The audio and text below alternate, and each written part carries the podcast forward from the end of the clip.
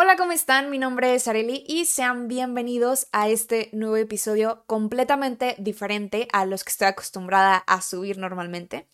Aquí simplemente voy a ser yo exponiendo un tema que en estos últimos dos días me ha, tenido, me ha tenido bastante intrigada. Y quiero aprovechar para agradecer a las personas que se tomaron la molestia de responder mis encuestas eh, que estuve posteando en diferentes redes sociales. Gracias por sus aportaciones, por sus opiniones. Eh, si se quedan un poquito más adelante, van a poder escuchar algunas de ellas. Vamos a comenzar. Y para dar inicio, quisiera hacer una, una pregunta súper cliché Voy a abrir un paréntesis para decirle que, decirles que esto lo estoy grabando sin guion alguno, entonces si por ahí me equivoco o digo alguna cosa nada que ver, pues una disculpa porque esto es improvisado. Cierro paréntesis. Les decía que quiero iniciar con una pregunta súper cliché, la cual es, ¿qué es el amor? Vaya pregunta, ¿no? Muchas veces creo que nos hemos hecho esa pregunta. Vamos a ver la respuesta según el psicoanalista Sisek, el cual dice que el amor es la reducción mínima del abismo en dos personas. El amor es la reducción mínima del abismo en dos personas. El tema del amor es demasiado complejo, simplemente tiene demasiadas connotaciones. Nadie te puede decir en sí qué es el amor, porque para cada ser humano tiene diferente forma de entenderlo. Pero, ¿cómo es el amor en la actualidad? O más bien, ¿hay amor? ¿O qué es esta clase de distorsión que hemos creado y le hemos puesto el nombre amor? ¿Por qué lo hemos devaluado tanto? En pleno 2021 es más fácil contagiarte de COVID que encontrar el amor verdadero, seamos honestos, por favor.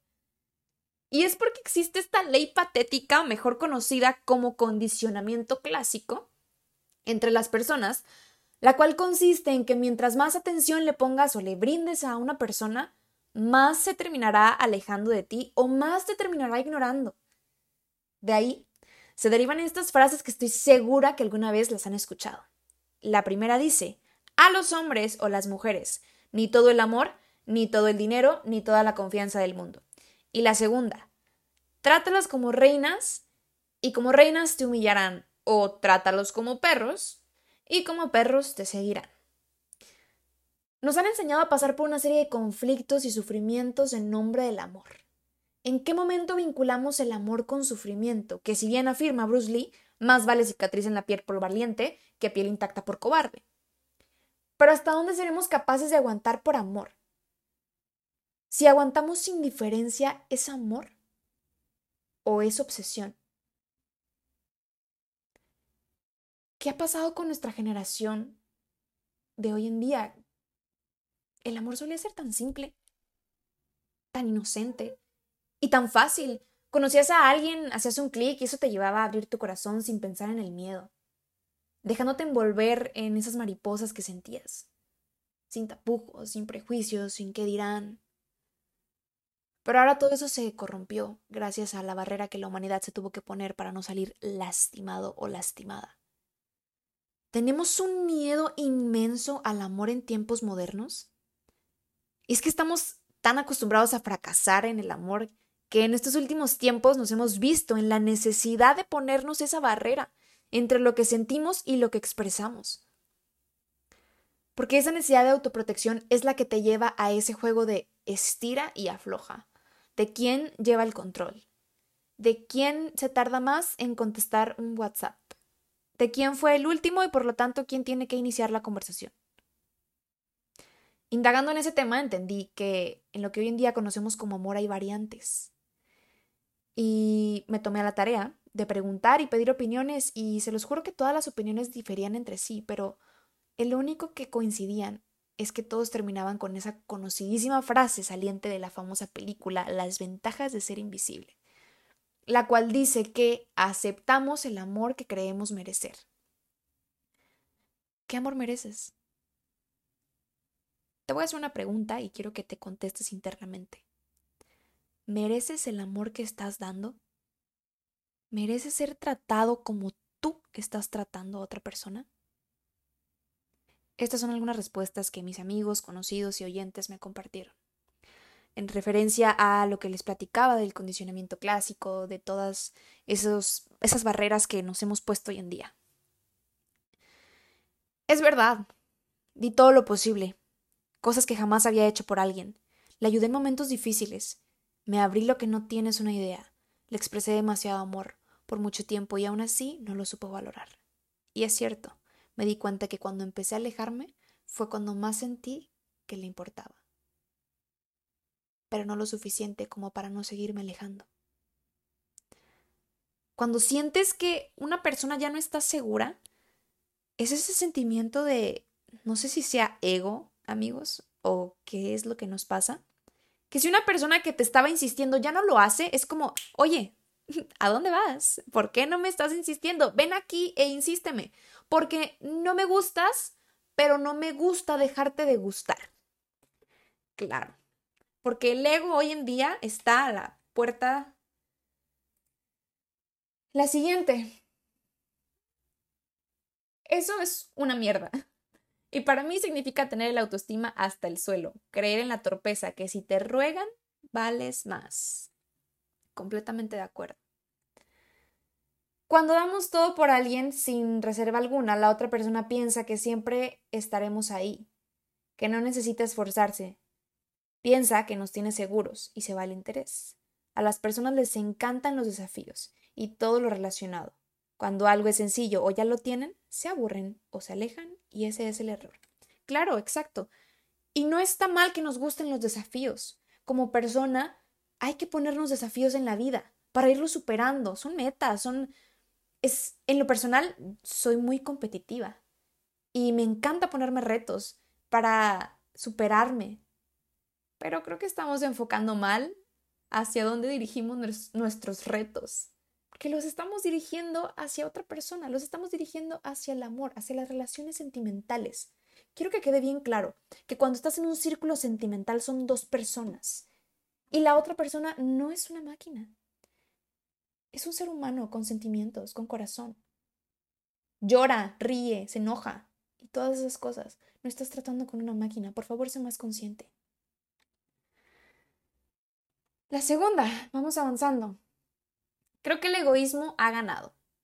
O nos han metido en la cabeza que no pongas todo sobre la mesa porque así esa persona siempre se esforzará por conocerte más.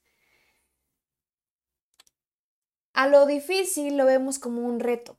El hacer que una persona que no nos hace caso haga lo contrario porque en cambio la otra persona que siempre está ahí, que siempre te hace caso, es muy fácil.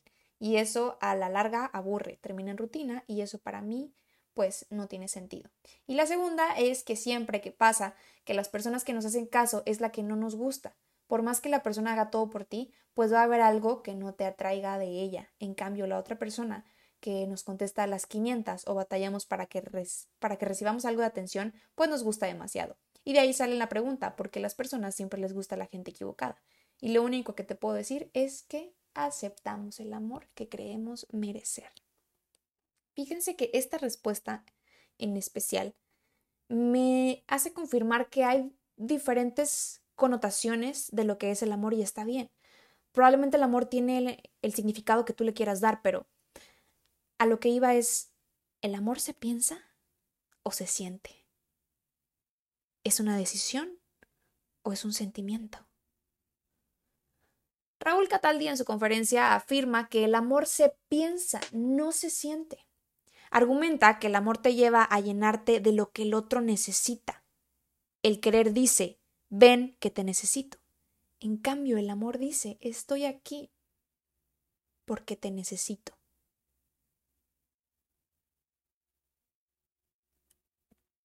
¿El amor se piensa o se siente?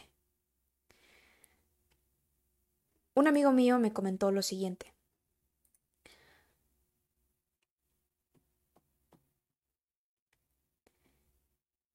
Si bien se puede sentir el famoso clic con alguien, también se puede crear el amor por medio de acciones, costumbres, mensajes, demostraciones. Yendo por esa línea, si recibes esas muestras de afecto y las aceptas, pensarás en la persona y por ende pensarás en el amor.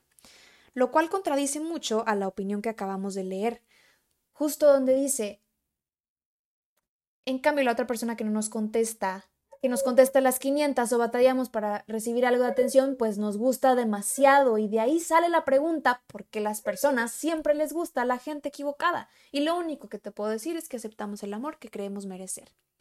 ¿Ven cómo se contradice? A nosotros nos gusta la persona que no nos pela y no nos gusta la persona que sí nos pela, pero es porque nosotros no decidimos.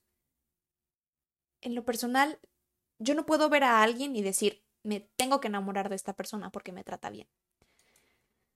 Podría estar un poco de acuerdo en que pudiera ser que el amor se piensa, claro, pero difiero en la parte de que puedes enamorarte de las acciones. No eliges de quién enamorarte, no te enamoras por cómo te trata o por lo que pueda ofrecerte. El amor es un sentimiento, el amor nace, se crea y evoluciona, pero no creo que sea una decisión. No somos los que nos aman, sino lo que nosotros amamos. ¿Necesitamos amar y ser amados? Llegué a la conclusión de que yo no sé jugar el juego popular de no sentir, de estira y afloja. El que se enamore primero pierde. Y lo más importante es que no tengo interés de aprender. Las cosas de una noche están bien, no me malentiendan. Claro, mientras las ambas partes estén de acuerdo. Por eso hay que ser claros. Otra, otro punto bastante importante. Si no quieres nada serio con alguien, dile. ¿Por qué te excusas o por qué te da miedo? Capaz que la otra persona esté en la misma sintonía que tú. Y bueno, les comentaba, las cosas de una noche están bien, son divertidas y para algunas personas funciona. Pero si quieres que vaya más, no dejes de hacerlo, no dejes de intentarlo por miedo, no dejes de abrir tu corazón. Entendamos que el que se enamora no pierde. El que siente, el que siente gana.